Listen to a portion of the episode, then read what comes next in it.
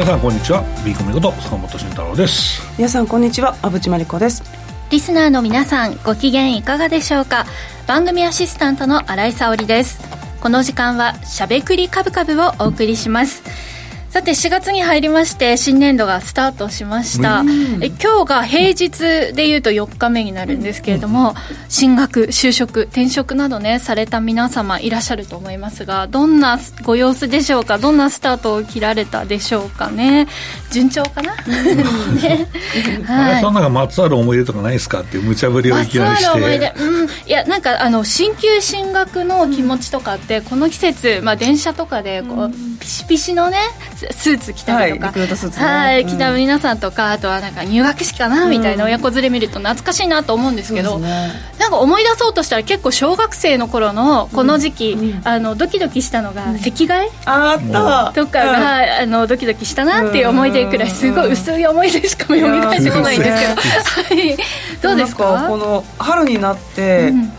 大学に行く時の、はい、なんかちょっとドキドキした感じってあるんですよ。なんかいやわかりますわかります、ね、なんかちょっとかゆいみたいな、う。ん、なんかムズムズした感じをなんか思い出しましたね。ね。なんかなんで俺一人暮らしとんねんって思うみたいな。そうそうそう。とかね。そうそうそう。そう。環境が変わりすぎて。そうそうそう。なんかね孤独を感じる季節でもあるかなとは思うんですけれどもね、うん、リスナーのね。そうですね、これからどんどんこう楽しいこととかねやりがいのあることに出会っていくと思いますので、うん、それまでの間ラジオのねパーソナリティをこう仲間として、はい、感じていただいて、寂しくないよっていう感じでね、はい、ラジオをともに、えー、新生活楽しんでいただければと思います。でちなみに私新、えー、年度、特に大きな変化がなかったので、まあなんとなく朝決まった時間に早めに起きてみるっていうのを始めて、4日目あの3日坊主を乗り越えまして、はい。まあ、明日までは持つかなと思ってるんですけどね、はい、生活習慣をこうえいって変えてみるのにもね、いい節目かなと思いますのでね、あの何もないっていう皆さんはねぜひやってみてはいかがでしょうか。あとまあいろんなイベント目白押しの季節でもありましてあの有明でクラフトコーラのイベントもね、あったみたいで。そうだった。そうなんですよ。俺忙しすぎて行くの忘れたやべえわ。あのツイッターで私、あのうまみコーラの、はいアカウントをフォローしてまして、どうやらもう大大大盛況のようで。やっぱりそうですよね。はいやっぱり注目度が高いんだなっていう感じで、うん、もうあの連日完売のようなねところも。いや大丈夫9日までやってる。危ねえ危ねえ。まだやってますね。はい、この週末はまだやって行くわとかめっちゃ調子いいこと言って言ってねえな。本当やばい。はい駆け込みでぜひ。全く忘れてた。これこれはもうぜ絶対行きますからは。い断言されましたね。でまあはいクラフトドリンクといえばね馬淵さんも少し前にイベントされてて、うん、そうですこのうまみコーラさんも来ていただいて、ファンリードで資金調達されたクラフト関連の企業さんばっかり集まって大盛況ですね、はい、番組でいうとねゲストにお越しいただいた銚子チアーズの方もね参加されたという、はい、銚子からまた来ていただいて。はい。実際にあの試飲もあったということでそうです。皆さんあのとても喜ばれてましたね投資家の皆さん、うんちょっとほろ酔いで楽しい回でしたね。ですね。はい。またそういうイベントとかもあったりするんですか、うん、定期的に考えてますので、はい、はい、ということで今回ちょっと逃してしまったという方はね、うん、ぜひ引き続きファンディーノさんのイベント注目していただければと思います。さあそんな感じで新年度初めての放送ですけれども、はい、直前ディレクターから楽しくという。いつも楽しいから大丈夫だよ。そうですね、はい、今日も楽しくお送りしていきたいと思いますさてこの番組はラジオでの放送に加えて YouTube ライブでも同時配信をしています。ラジオ日経のしゃべくりカブカブの番組サイトからご覧いただけますのでぜひアクセスしてみてください。また坂本さんや馬淵さんへのご質問やメッセージなど皆さんからの YouTube へのコメントもお待ちしています。しゃべくりカブカブ番組 YouTube チャンネルへの登録も合わせてよろしくお願いします。それでは番組を進めていきましょう。この番組は岡三証券の提供ファンディーノの制作協力でお送りします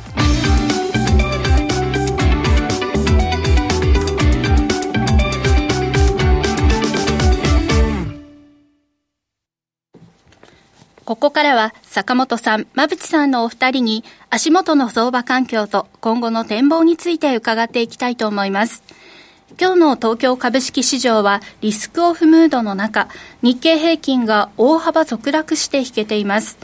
前日のアメリカ市場で相次いで発表された経済指標の結果が弱かったことを受け、アメリカの景気先行きに警戒感が強まり、東京市場でもハイテク株や景気敏感株が売られました。東証プライム市場では8割の銘柄が値下がりする全面安症状となりました。さあちょっと一服、うん、その前上げてたんですよね。そうですよね、まあ、この2日だから何あったんだみたいな質問って僕めちゃくちゃ受けますよ、うん、な何も出てねえじゃないかだし、昨日も。ストッパーみたいな感じで、ね、ニューヨークダウほとんど昨日変わってねえじゃねえかとか言って、そのなんかいやその僕に切れないでくださいよみたいな話なんだけど。なんかすげえなんか怒って電話してくる人がいて2人ぐらいさ聞いてる2人ぐらいいたんだけどさそうそう。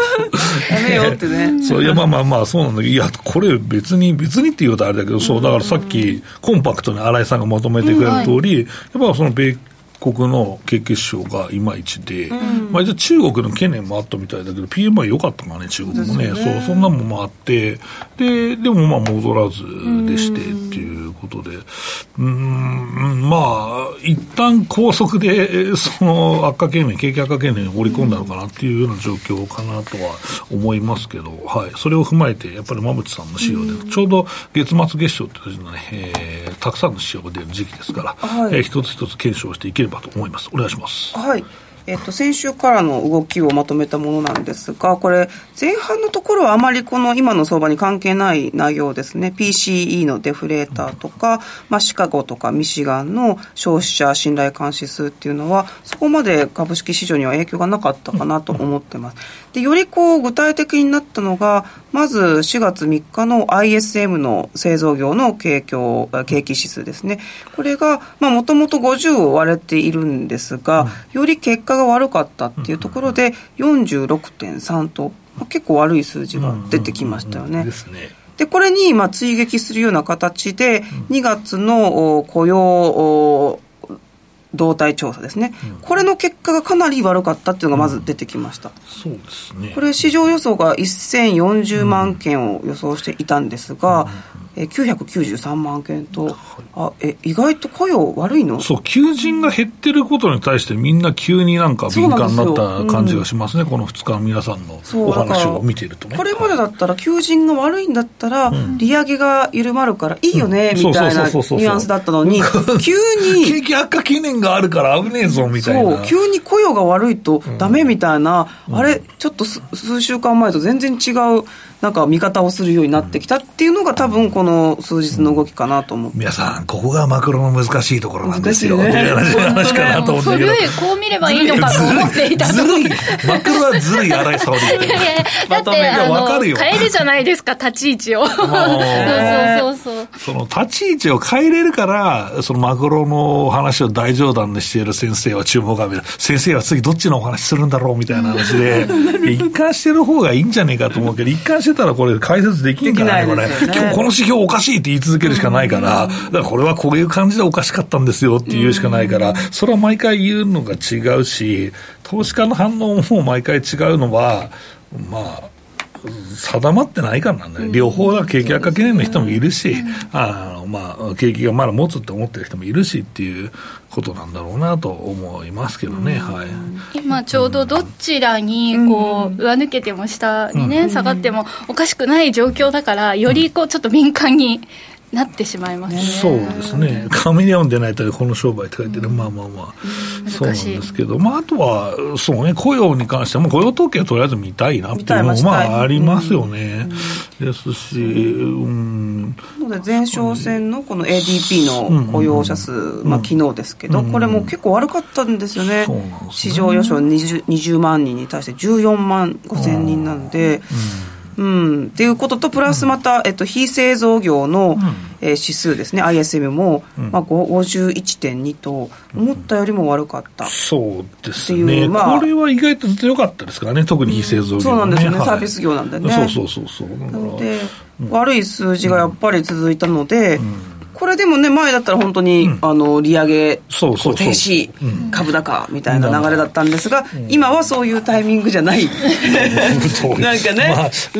雇用に関しては、多分、えー、ハイテク企業のリストラはあったじゃないですか。はいはい、あったんだけど、製造業とかサービス業は、あ堅調だから、うん、こう人嫌い、本切るとかほとんど見られないよって言われたから、うん、あじゃあ景気大丈夫だねってなったんだけど、はいはい、お、件数が減っとるじゃないかっていうのは、やっぱり、えー、って一回、まあ、まあ、人切るのもそうだけど、人を、えっ、と、採用絞る方も、から始まるはずなんだよね、多分ね。だから、本当に、その、うん、製造業の場合、やっぱりそのスキルとかも、まあ、いるから、実際のところ、人をスパッと切ったらいいっていう話じゃないと思うんですよ。本当にやばい時に切るのが正しくて、だから、こう、人採用減らして切るっていう段階あるけど、えこのテック企業とかハイテク企業だったら、スキル持ってたら、ぐるぐるぐるぐる流動化してるのがズバッて切ればいいわけじゃないですか。だから、多分この2段階があるはずなんですよ。で、この2段階の最初の雇用のその件数が、求人件数が少なくなって、やばっていう、だからそこのまあ、奥行きがありそうだそう、需給的なところで、その2段階になるかもねっていう不安は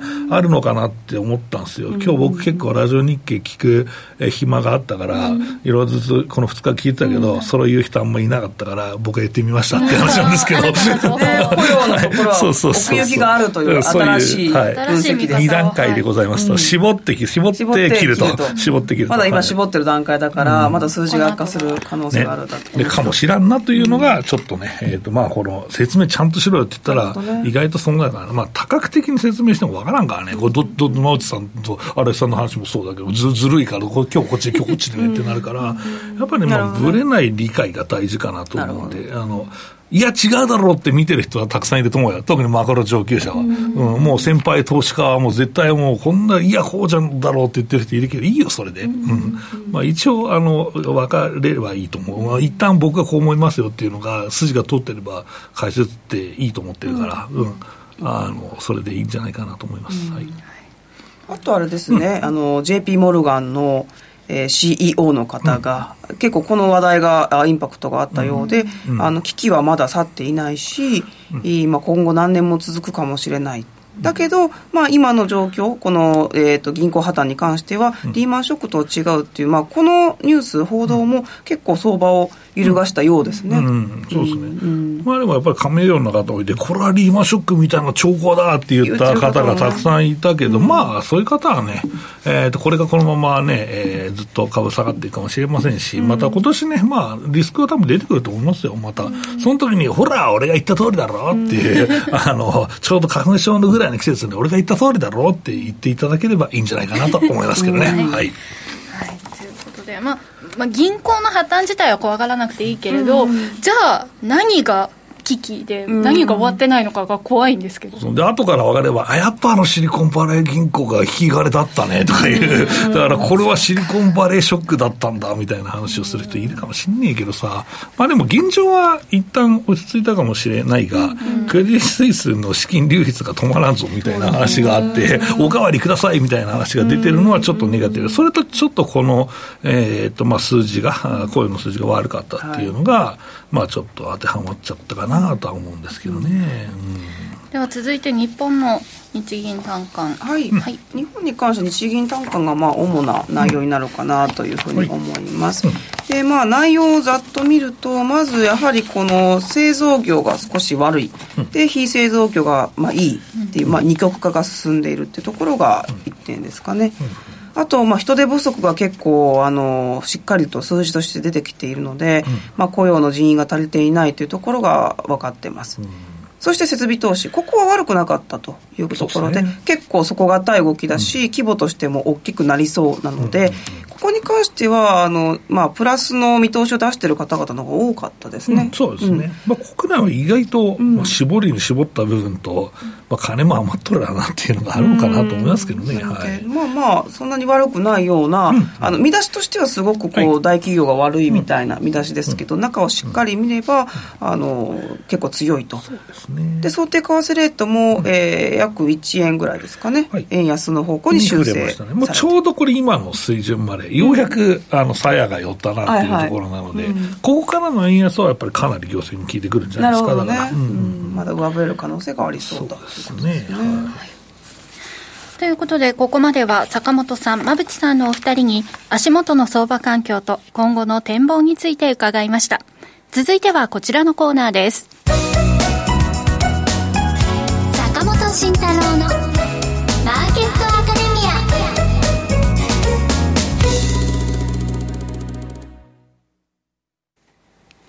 このコーナーでは投資をぐっと有利に株価指数 CFD の活用などを含めて投資のポイントについて坂本さんに教えていただきます。さて新年度に入って最初なので、そうね。とりあえずまあ、はい前年度の総括しようかなと思うんですけど、まあ、そうね、僕は一応日経平均は3万いくんじゃねえかみたいな、まあ、話はしておったわけですけど、まあ、年度末の水準は2万8000円台ちょっとぐらいで、まあ、終わったかなと、えー、いう状況です。で、まあ、実際3万円を外れてたんで、まあ、これに関してはどうなんだろう、まあ、検証はするけど、すいませんでした。って言った方がいいのかな、そこはよくわからんけど、まあ、一応言っとくか、なんか、あのなかったことしてるみたいな人がいるかもしれないから、もう外しました、すいませんっていう話は、えー、まあ、しとくんですけど、うん、まあ、でも、実際これって、なんだろう、絶対3万いかねえだろうって言った人って、意外とショートしてる人がいて、で、まあ、ショートしたとしたら、まあ、高値が2万9400円ぐらいで、で、まあ、下値が2万5500円ぐらいだから、まあ、真ん中切ったら上の方だったのかなっていう話になるんで、まあ、でも3万いかねえだろうってずっと言ってた人は、意外とショートで苦しいのかなとは思います。うんで、まあ、結局のところ、ボックスで、まあ、別に全然両者、売り方、買い方、痛み分けでしたね、終わりで、いいと思うんですよね、うん。まあ、そこがある意味、去年、実はレンジが狭かったなっていう、うん、そうか、前年度か、えー、レンジが狭かったなっていうことなのかなと思ってます。はい、で、まあ、これの背景、なんだったんですかっていうと、まあ、意外と、えー、米国を中心とした、えー、金融引き締めが、えー、マーケットと対話をしながらですね、うん、えー、まあ結構1年で5%も上がるって結構すごいことだと僕は思ってるんですけど、まあそれを、うん、まあやってのけたっていうのはやっぱりすごいし、で、まあちょっとそのシリコンバレーバンクの話は金融不安みたいな話もあったし、まあハイテク企業の業績が落ちたりもしましたけど、でもまあ、乗り越えてるんでしょう、一応。うん。そう。だから、っていうことは、まあ、現状の、その、当然、えー、経済政策、まあ、金融政策含めてですけど、えー、まあ、旧大点は当然与えられると思ってるし、それはまあ株価が評価してるんだろうと思ってます。で、えー、っと、まあ、あ足元、今年、まあ今年もそうだし、まあ今年度どうなるのかっていうと、うん、読み違えた人は結構いたと思うんですよ。うん、やっぱりその、えー、年末にですね、えー、まあ株が2万5500円ぐらいの、まあ日本下がってきて、うん、で、これなんでやと。で、かなり苦しくて、ほら3万でいくわけねえよっていう、その売り方が勢いづいてたのはそこだと思うんだけど、でも、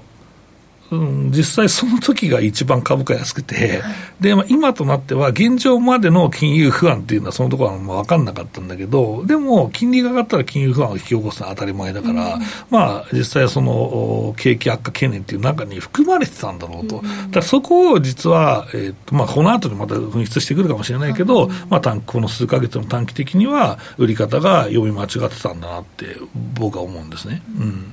だから、まあ、今後は意外と、まあ、売り方のターン、買い方のターンが結構複雑に変わってくる、複雑っていうか、何回もコロコロコロコロ変わってくるような状況だと思っていて、で結果は意外と今年度もボックスなのかもしれないなと思ってます。うん、どのくらいのレンジで？いや、同じぐらいでいいんじゃない？やっぱ3万ちょいちょいと2万5千円ぐらい、4500円まで入れとくか、とりあえず。うん。えー、かなという、まあ、その間間かなと思いますけどね。うん。なかなか上にポーンとは抜けにくかったですね、抜けにくいんで下も抜けにくいんじゃないかなやっぱり、うん、まあ悪いこと言えばいくらでも出てくるんだけど持ってるっていう事実はやっぱり無視しちゃいけないなと思いますし、うん、そこはやっぱりなんだろうな。まあでもね、外したから謝んなさいっていう人もいるかもしれないし、びっくりしたのは、僕の見通しを見てポジ取ってる人がいるんですよっていう人がいて、で、それって、いや、ちょっと待てよと、俺の見通しって、ここで公言してるのは、えー、2万6500円の買い、日経平均の買いじゃないですか、みんな儲かってないですかと、誰が損してるんですかっていう話だし、2万7500円ぐらいになったら、もう買わなくていいでしょ、ここはっていう話をしてるわけだから、意味がわからんっていう話なんで、まあ、そこはまあ別に謝る必要ないのかなと思ってるんですけど、うん、だからまあそんな感じで今年もレンジもまあ意外とまあ今今年度のレンジは前年度と同じぐらいで見ててもいいのかなと思ってますね、はい。えっとまあ、背景は、うん、意外と金融政策がうまくいってるのと、米国は利下げができますというところと、あとはまあ後半から入って企業のリストラがまあうまくいって、えーまあ、儲かるようになるはずですし、えー、日本企業も、まあ、円安を背景に非常に底堅い動きですよと、まあ、あとは米中のまあ貿易摩擦の、まあ、とばっちりが日本で来てたりもしますけど、現状ではそのハイエンドの、本当のハイエンドの部分だけしか輸出しちゃだめっていうような状況ですし、まあ、そうね、地政学的リスクの方も、まあ、ずっと膠着なのかなとは思うので、まあ、そう考えると、新たなリスクって何が出てくるんですかっていうと、まあ多分あるとしたら、金融不安なんだろうな、欧州の金融不安なのだと思ってます。だからこれは、えー、年度末までに、まあ、あと、まあ、あと1年ぐらいあるけどね、まあ、出てくるでしょうね。うん、その時に、まあ、どこまでこの市場が織り込まれてるかっていう話だと思うから、そうなると、あ2万4500円とかも、まあ、あるかもしれないし、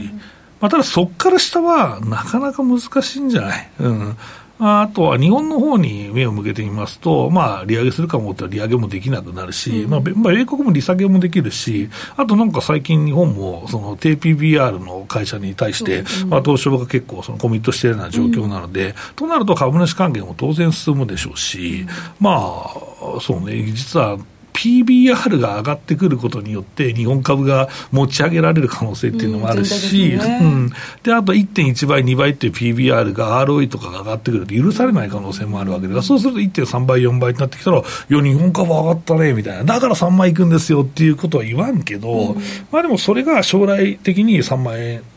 定着とかね、うん、いうふうにつながってくることって十分にあり得るわけだから、うん、うんまあ、そう考えると、意外と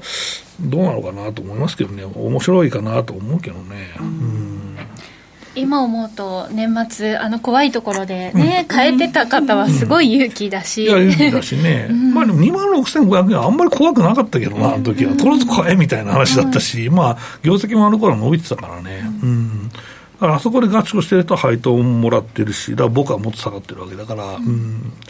からいいんじゃないかな、そのポジはまあ持ってても今年いいかもね、だから、うん、うん。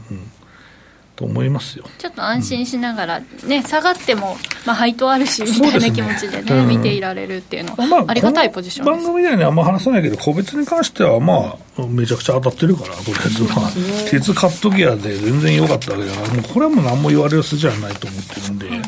うんまあ、うん、総括、一応個別も含めてさせていただいたんですけどね、まあ、3万いかんかったらすまんっていう話ですが、うん。うん、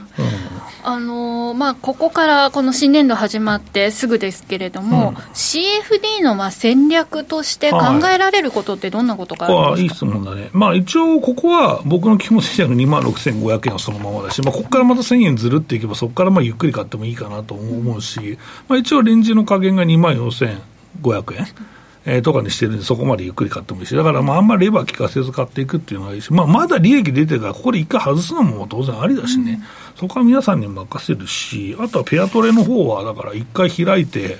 まあ今閉じても全然利益確定だから、そこ閉じてもいいし、まあ持っててもいいしっていう状況なんで、まあ、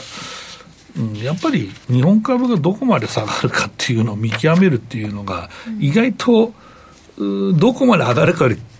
大事なんじゃないかって思うよね、まあ、下が決まってる時のやり方ほどそうかなと思うので、だから、あとは冷静に見ることが大事だと思う、今回のそのシリコンバレーバンクの話も、うん、なんだろうな、やっぱちょっと一歩引いて見てると、すごく、なんだろうな、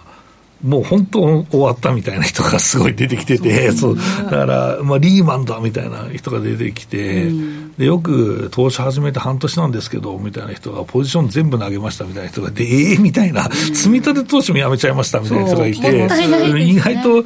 なんか、そんなに怖い話、まあ、今後なのかなっていうと、怒られるとかもあったじゃないですか。だから意外と、なんかそれって懸念を増幅して言わなきゃいけないのかなっていうのは、なんだろう、仕事、仕事としてこれ僕はどうなのかな台本がない読むのだけかもしれないけど、ここはまあ一応許されてちゃんと、ね、資料で書いたりしてるから、そこは逆になんかブレる方が僕はあかんのじゃないかと思ってるので、だからそこは、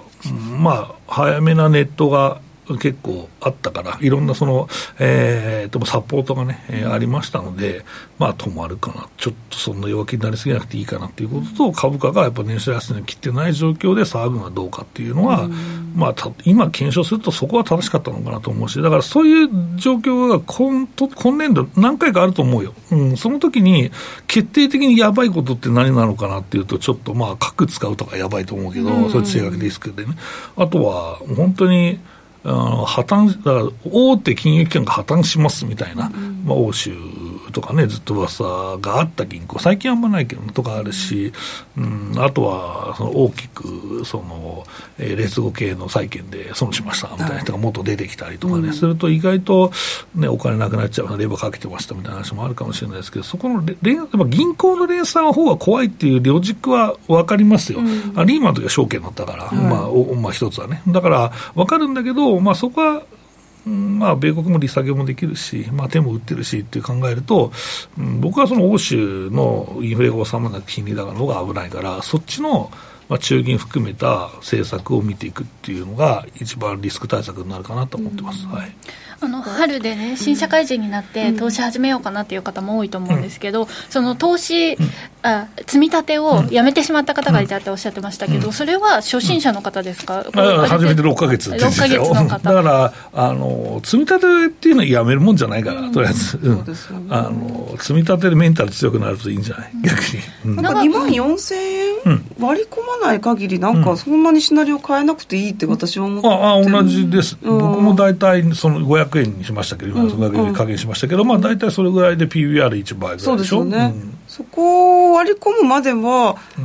まあ、事態はそこまで悪化してないっていう認識にしようかなと思ってますね。だからまあ、それが怖い人は配当に着目したえー、投資？と業績に着目した投資、うん、まあ、このここで教えていた3月美味しくいただきましただけど、まあ、そういうその、うん、えー、まあ、値上げとか、だからその、まあ、ね、業績だよね、業績と配当に着目すると、意外と投資の軸はぶれないから、この材料はこうだとかいうのがないから、意外とこう配当株ってパフォーマンスいいしね。そうですよね。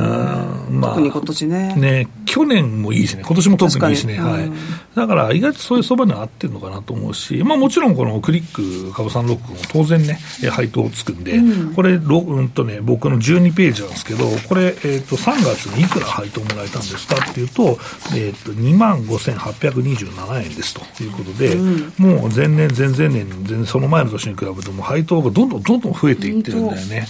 だからこれもね、えー、意外と着目していくと、まあ、配当の額が増えているような形になるのでね、これはね、まあ、それぐらい、まあ、あこのね、えーまあ、分配金が増えるというのはね、えーまあ、当然、えー、いいことだと思いますから、えーまあ、その辺もうまく使ってですね、えーまあ、指数の投資というのも意外と、えー、面白いかなと思ってますということですかね。以上、坂本慎太郎のマーケットアカデミアでした。クリック株365を始めるなら、岡さんオンライン。クリック株365は日経225やニューヨークダウ、ナスダック100といった世界の代表的な株価指数だけではなく、金や原油などの ETF を数千円の少額からほぼ24時間、日本の祝日でも取引できる注目の金融商品です。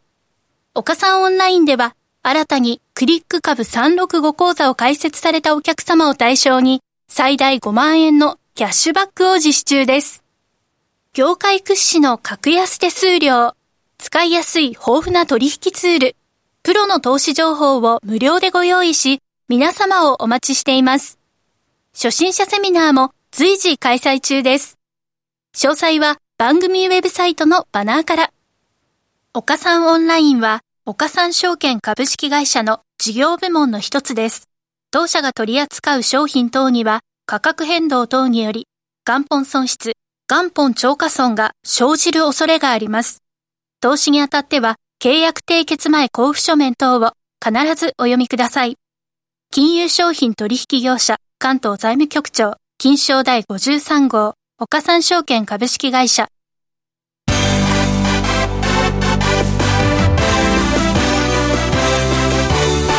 馬淵真理子の10分で教えてベンチャー社長このコーナーでは、これからの日本で活躍を期待される起業家、ベンチャー企業の社長に焦点を当てていきます。これからの成長企業のキーワードが分かれば、投資の視点としてもきっと役立つはずです。今日は株式投資型クラウドファンディング最大手のファンディーノで紹介しているベンチャー企業、株式会社アマーサ代表取締役、よ田徹さんにお電話でご出演いただきます。それではここからは馬淵さんよろしくお願いします。はい。山田さん、こんにちは。よろしくお願いします。あ、こんにちは。どうもよろしくお願いいたします。はい。えー、山田さんは栄養素豊富な次世代スーパーフード、バージンモリンガを、はい、まあ、日本の食卓に届けるということで、九州で事業を展開されていますが、このモ,、モリンガってどんな植物なんでしょう？そうですねあの初めて聞かれる方も多いかと思うんですけども、モリンガはあのインドのアイルベーダーというですね伝統医学の薬草として、まあ、3000年以上の歴史があると言われてるんですね。まあ、なんとあの90種類以上の栄養素がありまして、まあ、300の病気を予防すると言われており、まあ、別名奇跡の木薬箱の木などとも呼ばれているんですね。またあの葉や種、茎などすべてが利用できるという、まあ、マルチパーパスリーとも呼ばれています。まあ、近年では、あのインドだけではなく、まあ、東南アジアやアフリカなどでも、まあ、栽培が広がってるんですね。で日本ではあの18年ほど前に初めて、えー、モリンガ栽培を取り組みました。まあ、農薬や化学肥料一切いらず、まあ、CO2 の吸収量も非常に多く、まあ、環境に優しい植物ですね。坂本さん、ご存知でした、モリンガ。いや、初めて、ね、名前ぐらいは聞いたことあるかなと思ったら、これ、切って、えっと、一本ど、どのぐらいの大きさまで成長する木なんでしょうか？これがですね、まあ、日本で私が最初に種を植えてから、それから成長するまでに、大体3か月ぐらいでですね、2メーターとか、えー、3メーターぐらい。3ヶ月すごい。3, 3ヶ月なんですよ。はい。びっくりしました。はい。なんか日本のような気候でも、そんなにぐんぐん育つものなんですね。ねねそうですね、特にあの夏場の暑い時とか、そういった時には、もう本当、成長が、もう1日ごとにですね成長するのがもう見えるぐらい、えー、成長のスピードがやっぱ速いですね。冬越せるんですか？あそう多年草というか、はい、あのこれはずっと、ね、はい、あのおまあ、熱帯植物なので、えー、どうしても寒さに弱いっていうのがありまして、まあ、冬はちょっと枯れてしまうっていうのが多いんで、まあ、毎年植え替えやってるなるほど、ね、熱帯はのに生えているこのモリンガはずっと生えてる感じなんですか？あそうですなるほど、なるほど。へえ、まあ、それでもね、なんか3か月、3月で2メートルになるすごいですよ、ね、まあ、使い道は、はい、あるのかなと思うん。ですけど、まあ、その話が若干それてしまったけど、創業のきっかけみたいなのを教えていただけたらと思います。そうですね。まあ、あの、私、地元天草で、まあ、地域おこしと、こう、20代の頃からやってますまあ、40年ぐらいやってるんですけども、まあ、美しい天草の海をなんとかこう将来の子どもたちに残したいなという思いでですね、えー、環境活動をたくさんこう NPO とかやってきたんですけども、それで農業、あの農薬とかですね、化学肥料をやっぱ使わない農業できないかということでですね、まあ、2006年に、まあ、有志6人とともにですね、まあ、天草モリンガファームというものを結成したんですね。で、このモリンガを栽培されて、どんな商品を展開されてるんでしょうか？はい、えー、そうですね、まあ、熊本、天草を今中心にやってるんですけども、まあ、十数名の契約農家さんとともにですね、まあ、年間15トンほどの生葉を生産してます。で昨年からちょっと生葉の販売もしてるんですが、多くはまあ乾燥してお茶にしたり、まあ、パウダーにして、健康食品としてですね店舗や通販等で販売してます、うん、あまたあの国産モリンガ原料としてですね健康食品メーカーや美容業界などでも多数供給をしております。じゃあ私たちも手に取ることができるということだと思いますけれどもこのモリンガの商品ってどんな特徴があるんですか？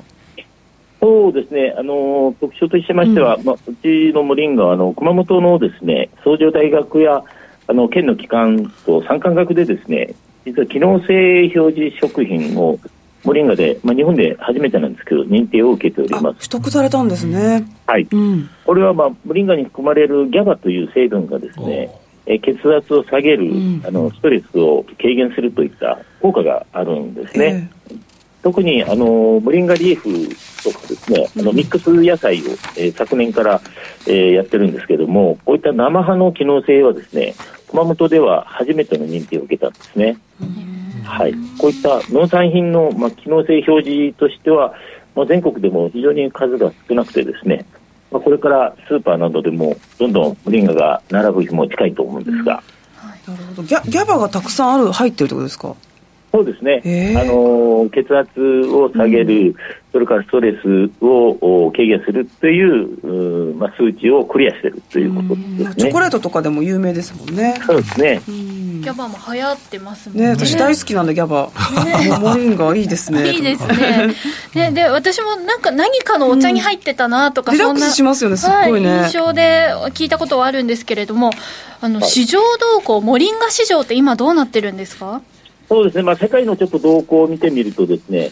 まあ、2020年に世界全体で大体5600億ぐらい、で2000まあ、これは予想なんですけど、これが2028年には、えー、9640億程度ということで、約4000億ぐらい、えー、この8年ぐらいでですね上がるだろうというふうに、えー、予想されています、まあ、非常にこう世界的に知名度も上がってきておりまして、まあ、ヨーロッパ、アメリカを中心に、まあ、アジアにも相当数広がっているっていうのが、えー、一番の動向となりますね。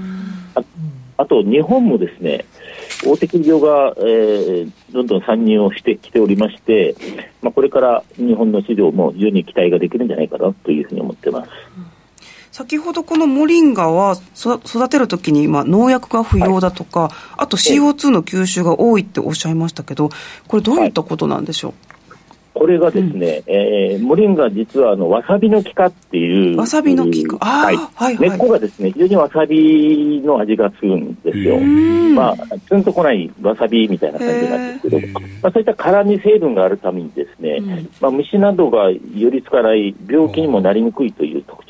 ですね。えー、で、CO2 もたくさん、はい吸収する。ね。まあ、種を植えてからもう本当、3か月で2、3メーターぐらいになるもんですから、まあ、光合成をこうたくさんしてくれて、まあ、CO2 を吸収してくれるということなんですね。まあ、普通の緑葉樹の10倍以上もあるというデータもあります。今、コメント欄から木のどの部分を食べるんでしょうっていうご質問来てるんですけど、はい、まあ、今のところあの葉っぱの部分がメインで、はい、これ生でも食べれるものなんですか？生でもはい。あります。もうフィリピンとかあの辺ではもうあの普通に野菜売り場とかそういったところで売ってますので。確かに生で、えーとまあ、食べれると日本で作る意味ってめちゃめちゃありますよね、うん、あのこれ乾燥だったら海外から持ってくればいいわけだし、うん、っていうことですよね。なるほどなるほど、はい、これどんな味なんですか？ね気になる。うん。まあ木の葉っぱですからちょっとあ青青臭い。青っぽい草っぽいというか、そんな感じなんですけど、硬い葉っぱですか？はい。いや、柔らかいです。非常に柔らかくて、はい。見た目柔らかで、熱を加えると、それが消えちゃうんですよね。へえ。はい。そうなんですね。あと、まあ、農家さんとか自治体さんからすごくこの、まあ、モリンガの栽培、歓迎されているそうなんですが、はい、このあたりの訳はどういったところがあるんでしょう？そうですね。まあ、一番なのは、まあ、私も農業を初めてやったんですけども、うん、まあ、栽培が簡単ということですね。やっぱ農薬使わないので、まあ、消毒とかそういった作業が全くいらないんですよね。ですから、初心者の方でも、えー、全然簡単に取り組めるということですね。はい、あとは今後、まあ、あのいろいろ販売を拡大していくというふうな計画があるかと思いますが、どうやってこう拡大していく予定になりますでしょうか？そうですね。あ、販売の拡大ですか？あ、販売とか、あるいは農家さんの導入、農家さんの導入も含めて。えっとまあ、熊本だけじゃなくて、九州各地のこう自治体とかも協力して、まあ、契約農家さんをどんどん拡大していく予定にしてます、うん、で九州産モリンガっていうこうブランドを確立してですねそういったネットワークをちょっと広げていきたいなというふうに思ってるんですね。これはどういうことかというと、やはり熊本県産とか大分産とかいうと、その地域限定しかあの出せないんですよね。九州産モリンガになると、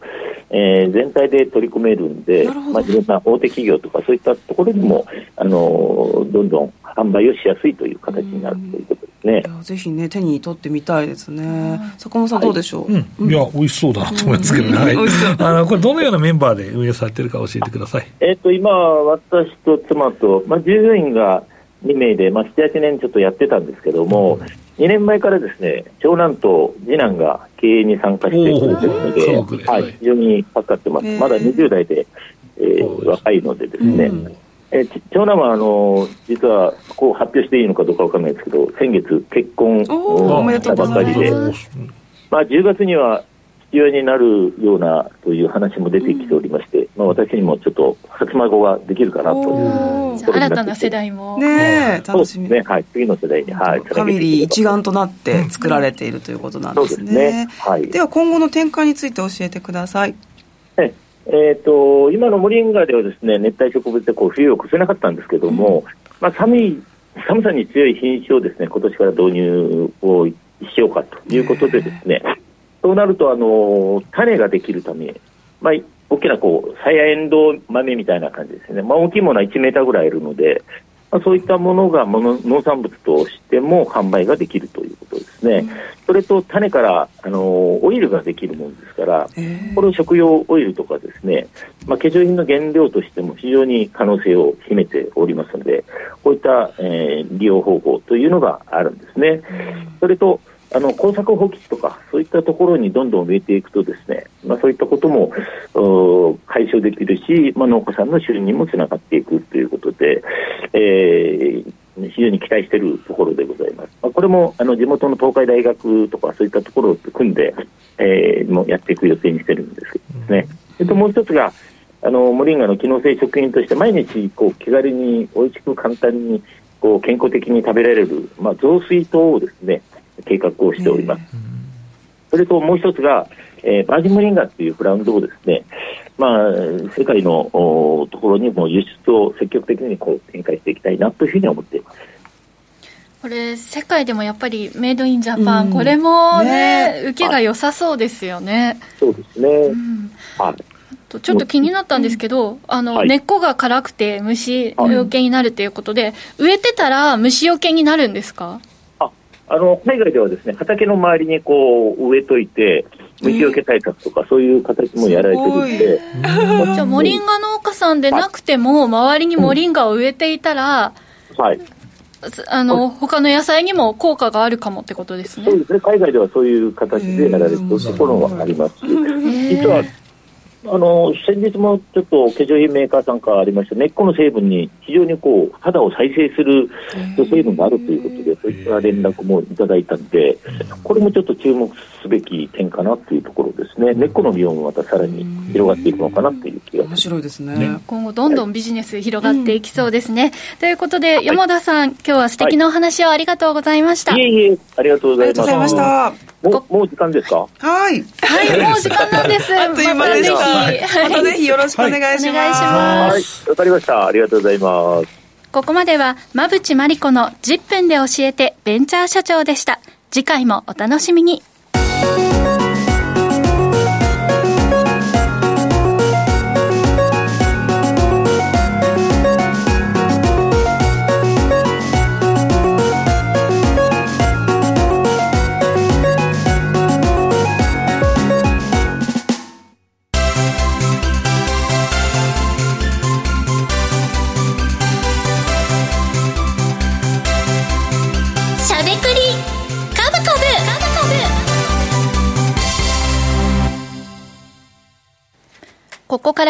坂本さん、馬淵さんのお二人が株式投資の肝となる銘柄選別のポイントや注目セクターについて喋りまくるしゃべくり株株のコーナーです。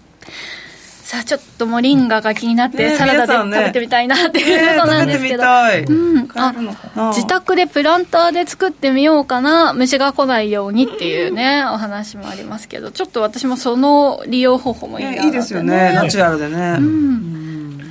わさびなんかはあのお弁当にあの傷まないようにシートとかもあるじゃないですか、うん、虫よけ虫よけとか腐りにくくするだ。からそういう利用もね根っこはあの1年でねあの抜ける枯れるということだったので、どんどん活用した方がいいのかなと思います、ね、いろんななんか日本にないものを、まあ、育てるようなところって意外とありますよね、うん、まあなんかソルガムとかそんなのもありましたけどね過去にね、知らないものがいろいろありますね、そうですか。なかなかあのディープな株ファンはよくご存知な植物なのかなと。銘柄じゃない植物だね。植物。あなんかだと思いますけどね、はい、はい。というね知らない植物の銘柄を教えていただいたところで、い ただいたところで、はい、えー、今この新年度始まったばかりでここからはどんなふうに銘柄を見ていったらいいのかそのポイントをお二人から教えていただきたいと思います、はい、では坂本さんから、はい、そうですね。まあ僕はですねまあ新年度なんですけどまあ新年度っぽくなくてすみませんねっていう話なんですけどまあ足元業績が良かった銘柄という見直し買いが入ってた銘柄かなと思います、はい、またそこは後からお話ししたいと思います、はい、では馬淵さん。はい。私はですね黒天株の農業の会社で持ってきました。はい。ここもまた農業でリンクをしていてということですね。はい。農業なかなかこうしっかり銘柄を見たことがなかったので、うん、なんかどういうジャンルられてますからね。はい。あの値動きをしているのかっていうのもね、うん、そのあたりも気になります。はい、ということで坂本さんからは足元、まあ、見直し買いをされている銘柄、うん、そして馬淵さんからは農業の関連した農業関連銘柄ということで、えー、注目ポイントも、えー、具体的なね、えー、銘柄のお話はこの後の YouTube タイムで伺っていきたいと思います。いやもう新年度始まっていろんな皆さんの投資戦略あるかと思うんですけれども、どうでしょうかね、リスナーの皆さんは。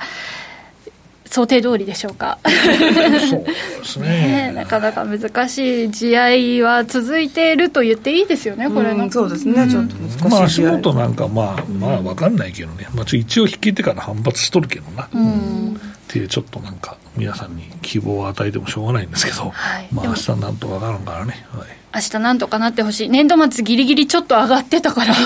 期待したんですけどね、ねいや、落ちるの早いね。うん、トントンと、まあ、うん、ただ、まあ、底根も硬いしという ところをね、はい、希望に、希望を持ち続けておきたいなと思います。さあ、というわけで気になる坂本さん、馬淵さんお二人の注目銘柄は、この後の YouTube 限定配信で解説いただきます。以上、しゃべくりカブカブでした。時刻は午後5時16分を回っています。し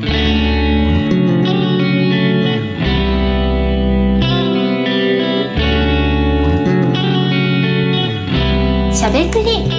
カブカブ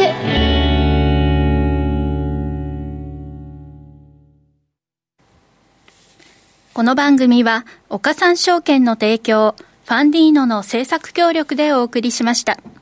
株式、FX をはじめ、不動産、クラウドファンディングなど、投資商品はすべて元本が保証されるものではなく、リスクを伴うものです。投資の最終決定はご自身の判断で行ってください。さあ、ということで、今週もあっという間にお別れのお時間が近づいてまいりました。この番組では、リスナーの皆さんからの質問やコメントをお待ちしています。新年度、新年度、新年度言ってますけれども、新たなリスナーさんとかもいらっしゃったりするんですかね。それに限らずチャンネル登録よろしくお願いします。ぜひよろしくお願いします。はい、毎週ね、あの、リンクから飛んできてご覧くださっている方とかね、あの、いらっしゃるかと思うんで、うん。ぜひこの機会に、ね、そうですね、ね、ぜひチャンネル登録していただけると、我々も励みになりますからね、ね。はい、よろしくお願いします。お願いします。はい坂本さんのねこのいいねコールでぐんと増えるんですよね。ねはい、うん、ぜひ皆さんいいねも、えチャンネル登録もよろしくお願いします。そして周りの方へのおすすめも引き続きお願いしたいと思います。しゃべくりカブカブラジオの前の皆さんとはそろそろお別れのお時間です。また来週お耳にかかりましょう。この後は YouTube ライブでの延長配信です。引き続きお楽しみください。